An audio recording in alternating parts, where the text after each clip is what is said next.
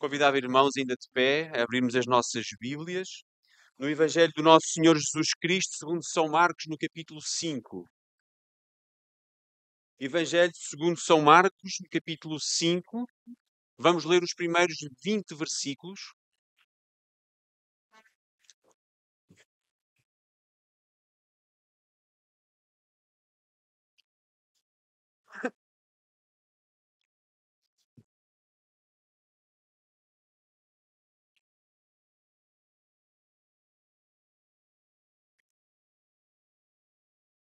Evangelho segundo Marcos, capítulo 5, os primeiros 20 versículos, e diz assim a palavra do Senhor. E chegaram à outra banda do mar, à província dos Gadarenos. E saindo ele do barco, lhe saiu logo ao seu encontro dos sepulcros um homem com espírito imundo, o qual tinha a sua morada nos sepulcros, e nem ainda com cadeias o podia alguém prender porque tendo sido muitas vezes preso com grilhões e cadeias, as cadeias foram por ele feitas em pedaços, e os grilhões em migalhas, e ninguém o podia amansar.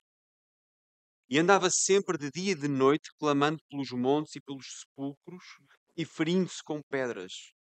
E quando viu Jesus ao longe, correu e adorou-o, e clamando com grande voz disse: que tenho contigo, Jesus, Filho do Deus Altíssimo. Conjuro-te por Deus que não me atormentes. Porque lhe dizia: Sai deste homem, espírito imundo. E perguntou-lhe: Qual é o teu nome? E lhe respondeu, dizendo: Legião é o meu nome, porque somos muitos. E rogava-lhe muito que os não enviasse para fora daquela província. E andava ali pastando no monte uma grande manada de porcos.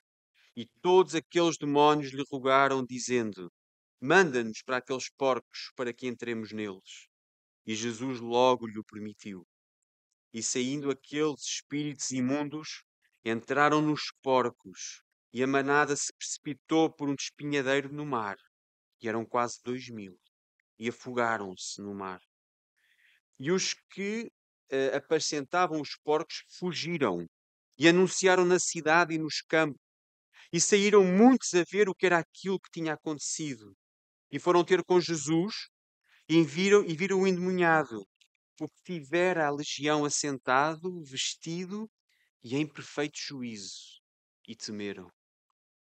E os que aquilo tinham visto contaram-lhes o que acontecera ao endemoniado e acerca dos porcos e começaram a rogar-lhe que saísse dos seus termos. E entrando ele no barco, rogava-lhe o que for endemoniado, que o deixasse estar com ele. Jesus, porém, não lhe permitiu, mas disse: Vai para a tua casa, para os teus, e anuncia-lhes quão grandes coisas o Senhor te fez e como teve misericórdia de ti. E ele foi e começou a anunciar em Decápolis quão grandes coisas Jesus lhe fizera todos se maravilharam. Até aqui a palavra do Senhor. Vamos orar.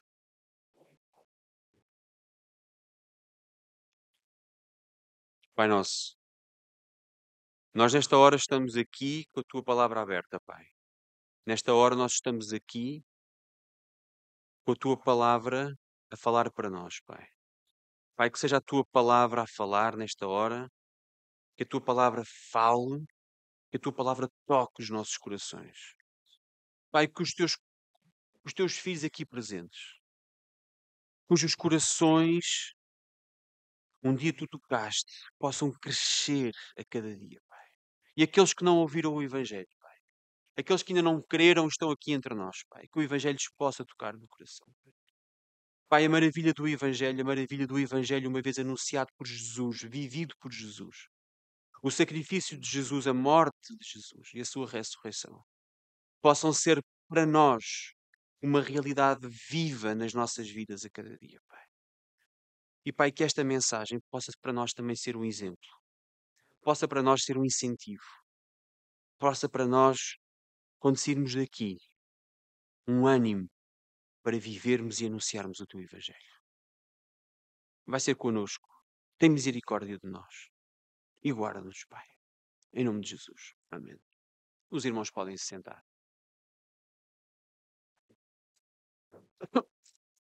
Irmãos, estamos. Continuamos o nosso estudo de Marco e na passagem anterior nós tínhamos no estudo de Marco, tínhamos. Vimos a história e vimos a história de um, de um, um, um momento que nós conhecemos muito bem no Novo Testamento, que é o momento em que Jesus está com os seus discípulos no barco e vimos como os discípulos veem o barco a encher-se de água, praticamente a afundar-se, e Jesus está tranquilamente no meio daquela tempestade a dormir. Nós vemos Jesus a dormir e os seus discípulos com medo. Nós vimos como os discípulos censuraram a Jesus. Nós vimos como os discípulos viram Jesus a dormir e acabaram por censurar a sua atitude. E vemos como, quando é acordado, Jesus acalma a tempestade. Jesus chama a atenção aos discípulos. Eles não devem ter medo na presença de Jesus. E depois de Jesus acalmar a tempestade, acalmar aquele mar. Nós vamos ver como, depois daquela maravilha que aconteceu, os discípulos ainda ficam com mais medo do que tinham, ficam com mais medo de Jesus do que o medo que tinham do mar e da tempestade. E acabam com esta grande questão, que ainda hoje uma grande questão para, para a humanidade. Quem é este? Que até os ventos e o mar mandam e lhe obedecem. Quem é este? Quem é este Jesus? Quem é este homem que está aqui connosco? E essa acerca deste homem, mais uma vez, irmãos, gostaria que nós pudéssemos meditar esta manhã. E é interessante, irmãos, porque a passagem da semana da, da última vez que nós vimos em Marcos está intimamente ligada precisamente com esta passagem. Nós vamos ver como mais uma vez, tal como naquela tempestade, Jesus age no meio do caos e como transforma esse caos em harmonia. Tudo parece perdido. Tudo parece fora de ordem. Incapaz de ser ordenado. É um caos absoluto. E Jesus o que faz? Jesus transforma o caos em harmonia. E esta é a grande obra de Jesus: transformar o caos que há em nós em harmonia dentro de nós. E por isso, irmãos, gostava que pudéssemos refletir na forma como o pecado age na vida do homem. Eu gostava que pudéssemos refletir esta manhã e olhar para este homem, este endemoninhado de, de, dos gadarenos, e ver em nós aquilo que nós somos na nossa condição de pecadores. E gostava que, por fim, o, nós pudéssemos ver o que Jesus pode fazer em nós. Temos algumas personagens nesta história, sendo que as principais personagens é Jesus e este homem, este gadareno. Jesus e este homem são os grandes personagens desta história. E gostava que, apesar de termos outras personagens, irmãos, gostava que nós pudéssemos olhar para Jesus como o nosso Salvador. E este homem, como um homem perdido, como a vida dele vai ser transformada. E por isso, irmãos, gostaria de, de dividir esta passagem em cinco breves pontos. Os primeiros cinco versículos, nós pudéssemos olhar e ver pecador. O segundo ponto, do versículo 6 ao versículo 9, que nós pudéssemos ver o confronto. Do versículo 10 ao 13, que nós pudéssemos ver a libertação. Do, do 14 ao 17, o medo novamente o medo. E do capítulo 18 ao capítulo 20, que nós pudéssemos ver o testemunho. Irmãos, o que é que Marcos, que é tão sucinto, muitas vezes, a contar os episódios da vida de Jesus, perde tanto tempo com esta história? Perde tanto espaço no papel com esta história? Que é que Marcos, que é tão resumido e é mais resumido que os outros evangelistas a contar os episódios da vida de Jesus, que é que ele é tão, é tão largo contar esta história? E é uma questão que nos deve, deve, deve nos fazer pensar. Porque ainda por cima, irmãos, reparem, mesmo naquele tempo não era comum haver homens endemoniados, tal como hoje. Mas ainda assim, importava que nós, ainda hoje, pudéssemos refletir sobre esta passagem. E lembrem-se, irmãos, que nós possamos refletir acerca desta passagem olhando sobretudo para nós, olhando para a nossa condição de pecadores, olhando para a condição espiritual daquilo que nós somos de uma forma natural, como homens caídos e homens caídos com que saímos do ventre da nossa mãe. E por isso, irmãos, o primeiro ponto, primeiros cinco versículos, olharmos para este pecador. Este homem vivia nos sepulcros, era, estava preso com grilhões e cadeias, e sempre que o tentavam prender, a força dele era de tal forma brutal que ele rebentava com os grilhões e com as cadeias. Colocava tudo em migalhas, destruía absolutamente tudo. Sempre que alguém o queria prender, sempre que alguém o queria deter, este homem conseguia sempre rebentar com todas as forças. Podemos dizer era um homem indomável. E vamos ver, era um homem indomável, como indomável é o nosso pecado. Ninguém o conseguia amansar, e, e o espaço por onde ele andava era por montes isolados e pelos sepulcros onde existe a morte. E por isso, irmãos, olhemos para a vida deste homem. Este homem parece um homem aparentemente livre. Não tem grilhões, não tem cadeias que impeçam a, sua, a sua movimentação. É um homem livre. Podemos dizer que é um homem preso? Não, não é um homem preso nem sequer está sujeito às regras da sociedade. Ele é um proscrito da sociedade, é um homem absolutamente livre no espaço em que está. Nós podemos dizer que este homem tem uma liberdade limitada? Bom, o texto diz-nos que o homem anda de um lado para o outro, ninguém o pode deter e nada o pode deter. Portanto, quando o prendiam, ele soltava-se.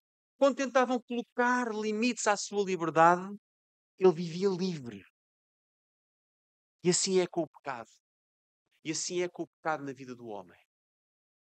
O pecado dá-nos uma falsa sensação de liberdade.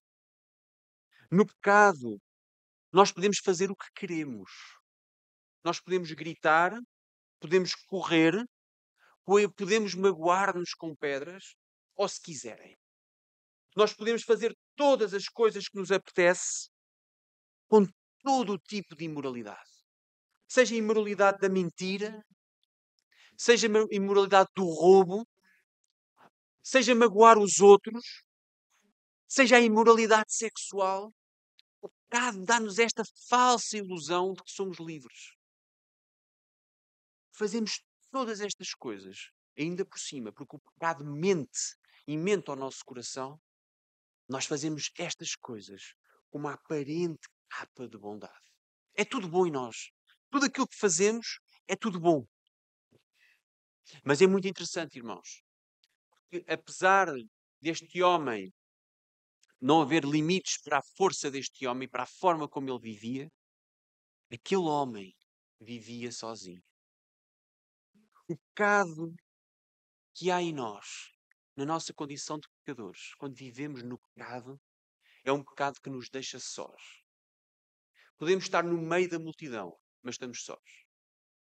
Podemos estar no meio de muita gente e ter umas grandes relações sociais, mas estamos sós.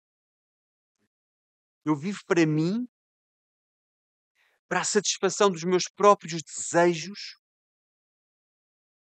mas esta é uma atitude muito solitária. Os outros não importam. Reparem, os outros não importam. A moralidade hoje social é esta. Reparem, reparem, por exemplo, irmãos, na questão conjugal. Um homem e uma mulher comprometem-se a viver junto, a ser fiéis, até que a morte os separa. A cuidar um do outro na saúde e na doença. Têm filhos, têm filhos que têm um pai e têm uma mãe, e qual a maior alegria de um filho do que viver com um pai e com uma mãe ao mesmo tempo, debaixo do mesmo teto em harmonia? Mas o meu egoísmo, o meu pecado, facilmente faz quebrar a aliança que fiz com a minha mulher.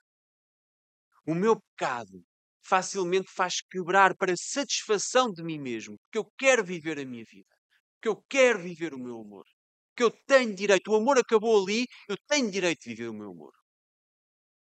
E então eu destruo a vida de uma mulher, eu destruo a vida de filhos, mas vivo bem. E vivo bem com a minha consciência. Porquê? Porque o pecado faz-nos viver bem com a nossa própria consciência. E por isso, irmãos, irmãos devemos lembrar-nos: o pecado tolda-nos a mente. Nós vivemos com a ideia que estamos a fazer o que é correto. Não há nada que limite o nosso pecado. O pecado cria em nós a ideia de que estamos a fazer o que é certo, quando o certo é precisamente o oposto. Irmãos, quando aparentemente vivemos no meio da festa, na verdade nós estamos no meio dos sepulcros. Querem amarrar-nos, mas nós não deixamos. Somos livres porque vivemos para a nossa própria liberdade. Vivemos numa liberdade física, como aquele homem. Mas olhem para aquele homem. Aquele homem vive preso espiritualmente. Tudo é possível ser feito, mas nada nos sacia. Tudo está nas nossas mãos. Mas quanto mais buscamos, mais as nossas mãos ficam vazias. Irmãos, este homem aparentemente é livre, mas este homem não é livre. Este homem aparentemente vive no meio da liberdade, mas este homem não é livre. E esta é a condição do homem pecador. Esta é a nossa condição natural. Vivemos desde crianças para a nossa própria satisfação, para o nosso próprio interesse, para o nosso próprio egoísmo. Esta é a nossa condição. E é a mesma condição deste homem.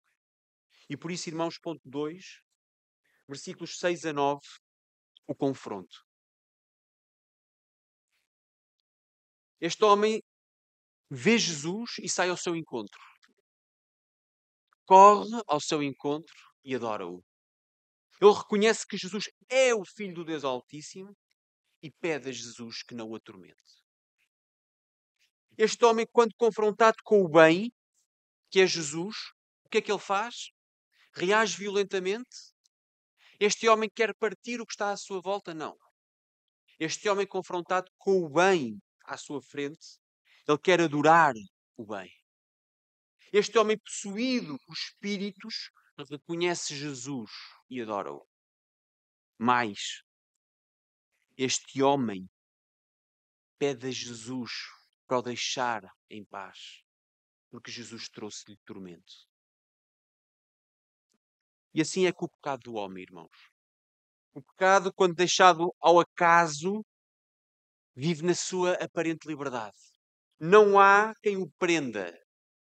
O pecado, quando vive por si mesmo, parece satisfazer-se consigo mesmo. O pecado vive para alimentar o próprio pecado. O meu eu vive para alimentar o meu próprio eu. Mas o pecado, confrontado com o bem, quando é confrontado com a bondade, o pecado fica inquieto. O pecado fica inquieto. O pecado pode reagir com violência perante a bondade, pode ser mau perante a bondade, pode comportar-se de uma forma defensiva perante a bondade. Mas como este homem, e na presença do próprio Filho de Deus, nós vemos o homem reconhecer a presença do bem. Mas agora reparem, ele reconhece Jesus. Ele reconhece que Jesus é o Filho de Deus. Ele reconhece que Jesus tem mais poder do que sobre ele. Ele reconhece que Jesus pode destruí-lo. Ele adora a Jesus. Mas não está necessariamente a reconhecer o seu pecado. Jesus está ali, os demónios reconhecem a sua presença. Jesus está ali em corpo e os demónios reconhecem-no. Querem adorá-lo. Vejam, os demónios querem adorar Jesus. Mas Jesus não o permite. Porquê? Porque uma adoração a Deus não é apenas uma adoração a Deus. Uma adoração a Deus é uma adoração sem mácula. É uma adoração sem pecado. Uma adoração a Deus que nós podemos tributar a Deus e que é digna de ser tributada a Deus. É uma adoração sem pecado de alguém que foi transformado por Jesus. E aquele homem com aqueles demónios não tinha sido transformado por Jesus. Aqueles demónios querem adorar Jesus, mas Jesus não permite a adoração. Porque não havia ali transformação, havia pecado. E o pecado não adora a Deus. Deus não aceita esse, esse louvor. O pecado quer adorar o bem, mas a sua adoração não é aceitável. E já no passado tinha acontecido o mesmo. Se os irmãos se lembrarem, no primeiro capítulo de Marcos, há um momento em que Jesus é confrontado também com um homem endemoniado. E o que é que o homem faz? Os espíritos que estão dentro dele reconhecem quem é Jesus. Mas Jesus não aceita aquela adoração. Para parece uma coisa interessante. É interessante nós pensarmos. Uma parte do ministério de Jesus é mostrar quem ele é, a sua identidade. Jesus, o Cristo, o Messias, o Filho de Deus. É este o princípio do Evangelho, diz-nos Marcos. Mas quando aparece alguém a dizer tu és o Cristo, o Filho de Deus, e alguém que o quer adorar enquanto Filho de Deus, o que é que Jesus diz? Não, não, não. Não é esta adoração que eu quero. Não é este reconhecimento que eu quero. Os demónios não jogam na minha equipa. Os demónios não estão por mim. E por isso Jesus não aceita aquela adoração. Os demónios são os primeiros a reconhecer Jesus e a reconhecer a sua identidade como filho de Deus. Vejam, provavelmente em todo o Evangelho, todos os relatos do Evangelho, não há nenhuma entidade que seja capaz de logo reconhecer quem é Jesus e tenha tanto medo de Jesus. Vejam, os demónios são aqueles que têm a melhor percepção de quem é Jesus. Mais ninguém tinha uma percepção tão fiel de quem era Jesus.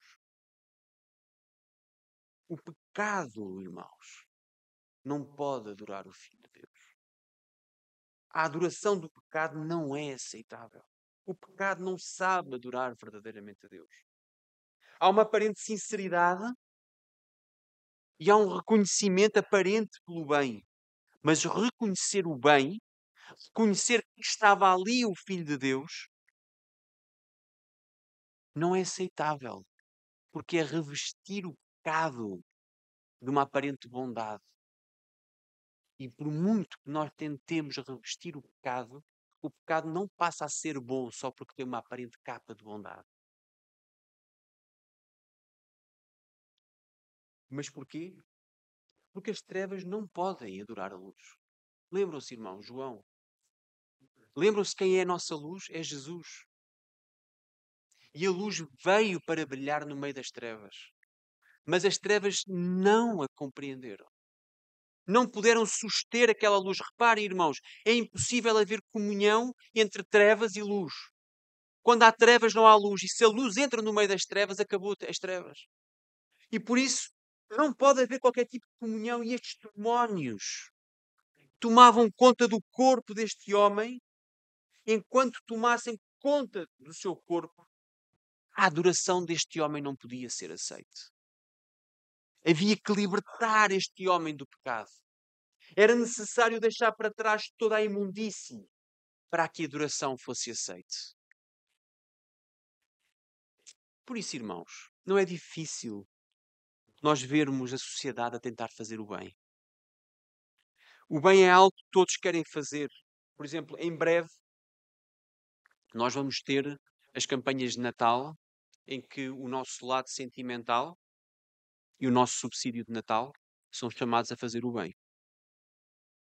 E é um momento em que vivemos mais sentimentais, vivemos com uma suposta propensão para a solidariedade. Irmãos, este praticar do bem por si mesmo não é uma coisa aceitável a Deus. Não é que nós não devamos cuidar dos mais fracos, mas tomar conta dos mais fracos num período do ano, esquecendo tudo o resto, fazendo para a libertação da nossa, do nosso peso, da nossa consciência. Ou para achar que nós, de verdade, estamos a fazer alguma coisa espetacular. Irmãos, isso não é aceitável a Deus. Porque continua revestido do pior que há em nós, que é a adoração do nosso eu. Ou fazemos esse bem para Deus e endereçado a Deus, ou fazemos esse bem para a nossa própria glória? Irmãos, se não é para Deus, é para a nossa própria glória. Querer fazer o bem numa vida de pecado não chega. Que viver o bem, e nós só conseguiremos viver o bem através da libertação de todas as nossas amarras, quer sejam físicas, quer sejam espirituais. E este homem, até agora, só se conseguiu vir, ver livre das amarras físicas e continuava preso espiritualmente. Assim somos nós. E por isso, irmãos, este homem pede a Jesus que não o atormente. Ele quer adorar Jesus, mas reparem, ele não quer que Jesus fique. O homem, naturalmente caído, quer adorar Jesus, eventualmente, porque quer fazer o bem, mas depois não quer que Jesus fique na sua vida. E acontece a mesma coisa com este homem. Ele quer adorar Jesus, mas quer que Jesus vá embora. A presença de Jesus na sua vida para ele é absolutamente insuportável. E esta é uma grande diferença de alguém que vive preso espiritualmente e de alguém que vive livre espiritualmente. É que Jesus liberta-nos de todas as amarras. E viver com o bem não é uma coisa que nos faça moça, pelo contrário. É uma coisa prazerosa. E este homem, perante o bem encarnado ali à frente dele, só quer que o bem vá embora. E por isso, irmãos, terceiro ponto, a libertação. Versículos 10 ao versículo 13. O homem pede-lhe que não o envie para longe. E os demónios pedem a Jesus que os envie para os porcos. E Jesus acaba por anuir. Eles foram e precipitaram-se na morte. São estes versículos 10 a 13. Irmãos, Marcos mostra-nos como Jesus tem autoridade. Lembram-se mais uma vez? Primeiro versículo de Marcos. Jesus tem autoridade. Ele é o Evangelho. Ele é o Filho de Deus, o Messias que há de vir. Os demónios, na presença de Jesus, começam a tremer e a pedir a Jesus que os deixe, ainda que isso signifique a sua destruição. Em todas as passagens, Marcos quer mostrar-nos como este Jesus é o Filho de Deus. E é Jesus que se dá a conhecer como aquele que tem autoridade sobre todos os poderes. Sempre, sempre que aparece Jesus. Os demónios pedem para ser destruídos. Parem. A presença de Jesus para eles é insuportável ao ponto de eles desejarem a morte. Eles não aguentam estar na presença daquele que supostamente queriam adorar. Eles queriam adorar Jesus, mas perante Jesus eles querem a morte. Porquê?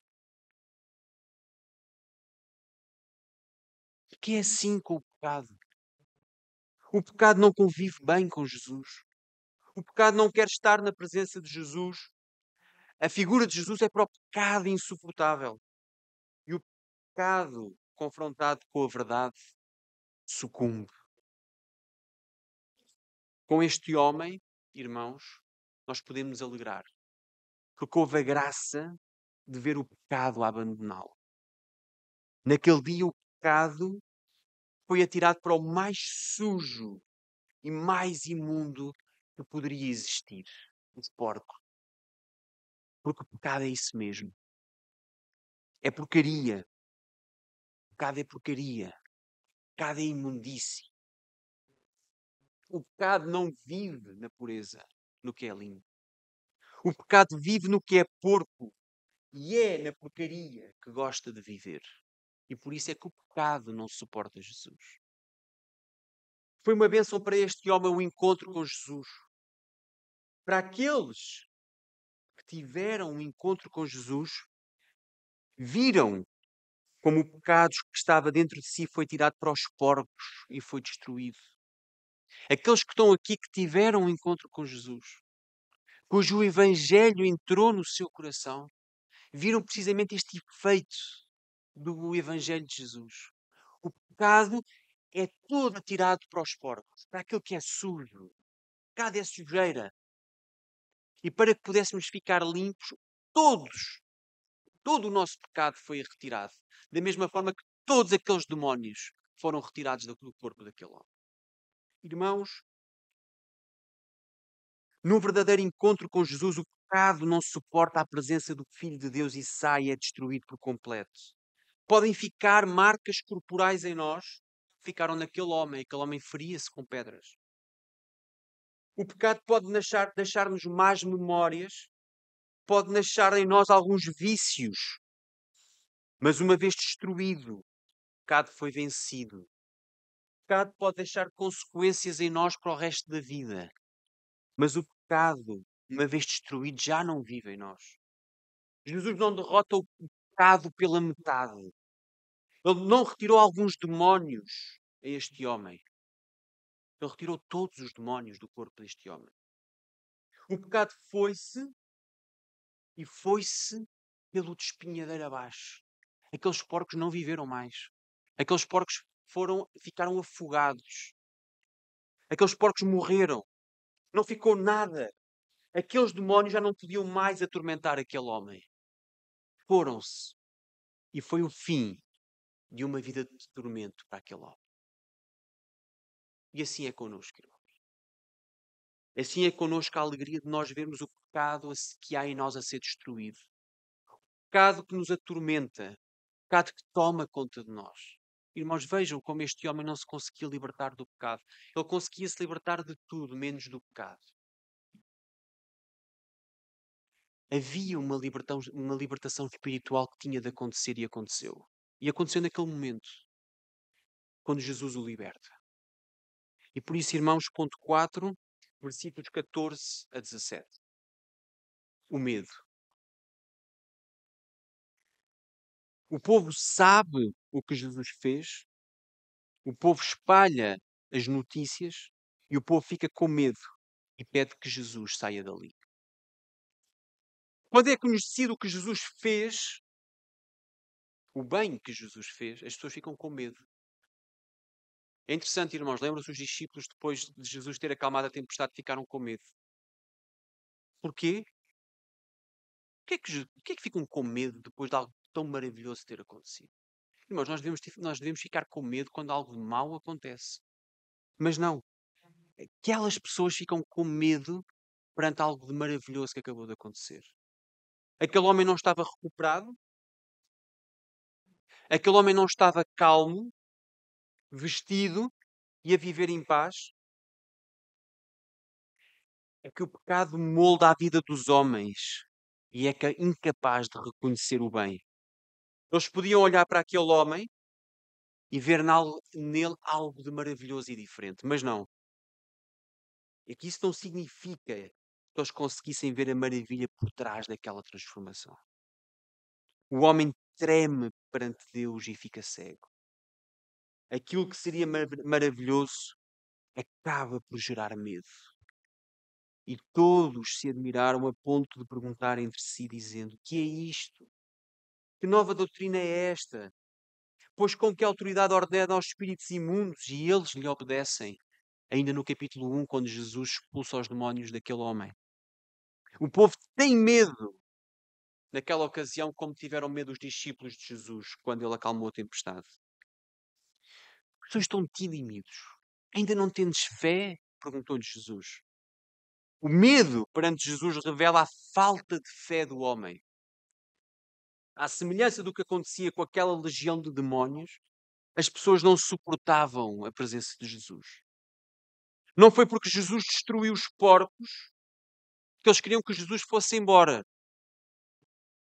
Eles estavam com medo mas não era do medo que Jesus destruísse todos os animais que lá estavam, não é isso que o texto nos diz.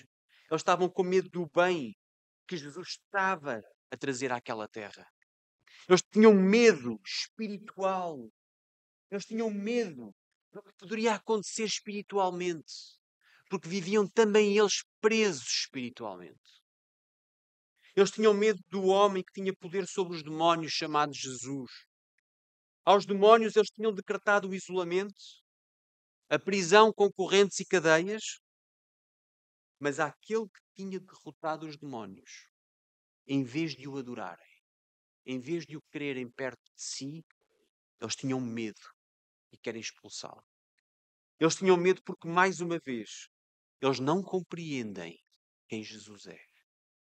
Os demónios não suportavam a presença de Jesus porque, apesar de saber quem ele era, eles eram sujos, sabiam que iam ser derrotados. Os demónios têm a consciência de quem Jesus é e ficam com medo porque sabem quem Jesus é. Mas o povo não sabe quem é Jesus e é por isso que tem medo. Se nós apresentarmos Jesus às pessoas, irmãos, elas por intuição não o querem ouvir. Podemos apresentar versões populares de Jesus e mais aceitáveis? Podemos revestir de Jesus de um aspecto mais simpático para as pessoas? Dentro em breve nós vamos ter Jesus como o menino Jesus. Porque apresentar às pessoas como o menino Jesus parece que torna mais aceitável. Torna ah, se nós, se nós tornarmos Jesus, em vez de ser o homem que tem poder, o homem que veio para nos salvar apenas como um bebê, e apenas como um bebê, é evidente que Jesus também foi bebê. Mas a mensagem é apenas for aquele bebê, as pessoas ficam mais comovidas. Mas nós não, não precisamos de comover as pessoas, irmãos. Nós, nós precisamos de apresentar Jesus como Ele é. Se fosse para comover pessoas, Jesus tinha essa capacidade e muito mais. Mas nós devemos apresentar o Jesus que está nos Evangelhos e a sua mensagem. Irmãos, a presença do verdadeiro Jesus, o Filho de Deus, aquele que é o Messias que há de vir, é insuportável para quem não crê. E por isso é tão importante anunciar o verdadeiro Jesus e aquilo que ele fez. É por isso mesmo que nós devemos anunciar o verdadeiro Jesus. É por não ser uma mensagem apetecível aos homens que nós devemos anunciar. Caso contrário, Jesus não o teria feito. Irmãos, não é por os homens rejeitarem a mensagem que nós vamos deixar de anunciar, pelo contrário. Se todos os homens anunciassem, nós não precisávamos de anunciar mais. Mas é precisamente porque os homens não aceitam que nos compete a nós anunciar. E por isso entramos no último ponto, irmãos, que é precisamente o testemunho. Versículos 18 a 20. Aquele homem pede a Jesus para ficar com ele. Jesus envia-o a anunciar o que tinha acontecido. É naquele momento que o homem fica verdadeiramente livre, livre espiritualmente de grilhões e de cadeias. Antes tudo era físico e nada o satisfazia. Agora Jesus liberta-o de vez e ele conhece a liberdade. Antes ele julgava que vivia em liberdade. Agora ele sabe o que é a verdadeira liberdade. Há por vezes uma ideia que Jesus limita-nos as ações. Que viver com Deus é viver debaixo de uma série de regras. E por isso, quando nós olhamos mesmo nós, quando olhamos para quem não vive com Deus, a nossa tendência é qual? Ah, não, aquela pessoa faz o que quer. Aquela pessoa vive em liberdade. Nós é que vivemos debaixo de uma, de uma série de regras que nos limitam a nossa liberdade. E muitas vezes, irmãos, é preciso dizer que o mau entendimento do Evangelho leva a este tipo de conclusões a religião limita a liberdade do homem. Porquê? Porque há um mau entendimento do Evangelho. Dizer eu não faço isto, ah, eu não faço isto porque a minha religião não permite. É falso. É falso. Nós fazemos as coisas não é porque a nossa religião permite ou não permite. Aquilo que nós fazemos é procurar o que é certo. Irmãos, quem vivia preso era o homem que se julgava livre. Jesus não nos veio para prender de nada. Jesus veio para libertar-nos. Jesus veio para trazer-nos liberdade. Nós é que antes vivíamos presos. Agora vivemos livres. É completamente diferente. Nós achamos que viver sem Cristo é viver sem regras e, portanto, somos muito mais livres. É falso. Vivemos escravos do pecado, de algo que não nos sacia. Vivemos próprio, presos ao nosso próprio eu, que magoa aos outros, que destrói vidas das pessoas que estão à nossa volta. Jesus vem-nos arrancar esse pecado que há em nós. Jesus vem-nos trazer a liberdade. E a liberdade que nos diz o que é certo e o que é errado. Irmãos, quando vivo com Jesus, eu sou libertado das amarras do pecado, do domínio de Satanás. Não é Deus quem me impede. É Deus que incuta em mim o desejo de já não fazer aquilo que eu fazia.